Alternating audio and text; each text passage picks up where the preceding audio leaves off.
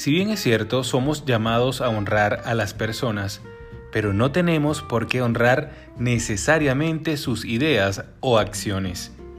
Creo que un buen ejemplo de ello son Sadrach, Mesat y Abednego, en Daniel 3:14, cuando el rey Nabucodonosor les mandó a llamar y les preguntó, ¿es verdad, Sadrach, Mesat y Abednego, que nosotros no honráis a mi Dios, ni adoráis la estatua de oro que he levantado?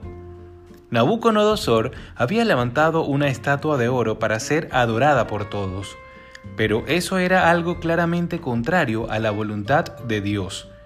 Es por ello que los tres jóvenes israelitas no cumplieron con este mandato, aún a sabiendas de que un horno de fuego esperaba a los que se negaban a cumplir la orden del rey.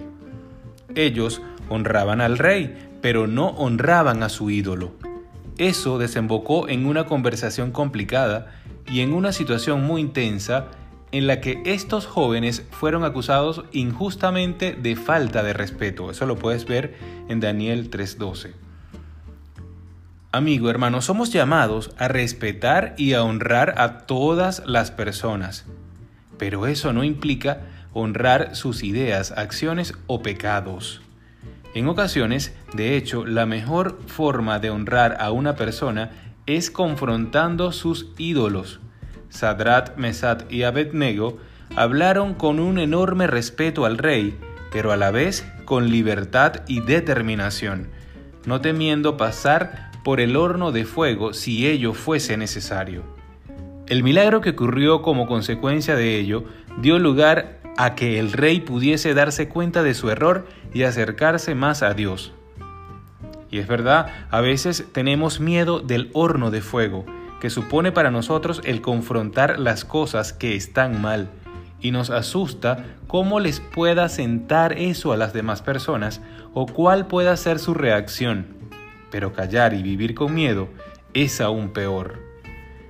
Amigo, que esa actitud de honra y honor esté siempre presente en ti, especialmente en las conversaciones complicadas. Habla de ello con amor y firmeza, con honra y decisión. Quizá las cosas estallarán y notarás en tu piel el fuego de la prueba, pero en medio de esa situación, Dios podrá trabajar y traer libertad y bendición. Que tengan un maravilloso día, que Dios les guarde y les bendiga.